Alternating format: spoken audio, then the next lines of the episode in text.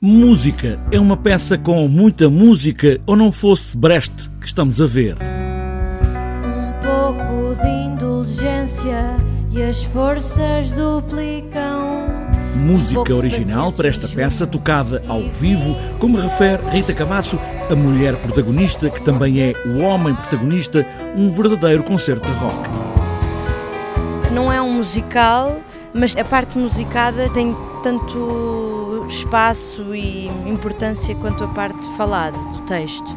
Mas claro que é tudo muito bem gerido, tanto uma como outra saírem, passarem uma mensagem clara e não confusa, não é? Porque podia ser confuso.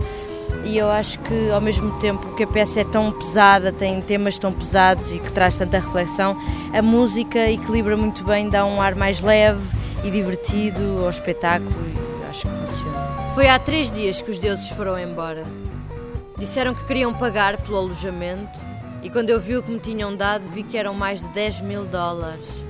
Com o dinheiro comprei esta tabacaria.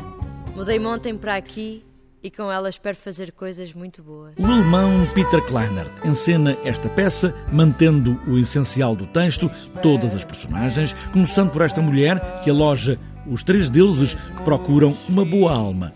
É a primeira personagem de Rita Cabasso que encarna também o do homem capitalista que vem tratar do assunto. Espera sempre alcançar. Parte de uma figura Chanté, uma rapariga que é prostituta e recebe três deuses na casa dela e esses três deuses oferecem-lhe uma fortuna e ela a partir desse momento, portanto, tem a oportunidade de ter uma condição de vida melhor, mas confronta-se com uma realidade que ela não estava à espera, não é? Uma alma que é aparentemente pura e, e ingênua, uh, começa-se a perceber que o mundo está cheio de de coisas menos boas que ela não está habituada e, portanto, é obrigada a criar uma persona para solucionar esses mesmos problemas mais mundanos da realidade que o dinheiro traz, não é? Toda a corrupção, a ambição, a ganância, tudo isso. Um texto de Brecht tão atual, todas as questões deste tempo já lá estavam.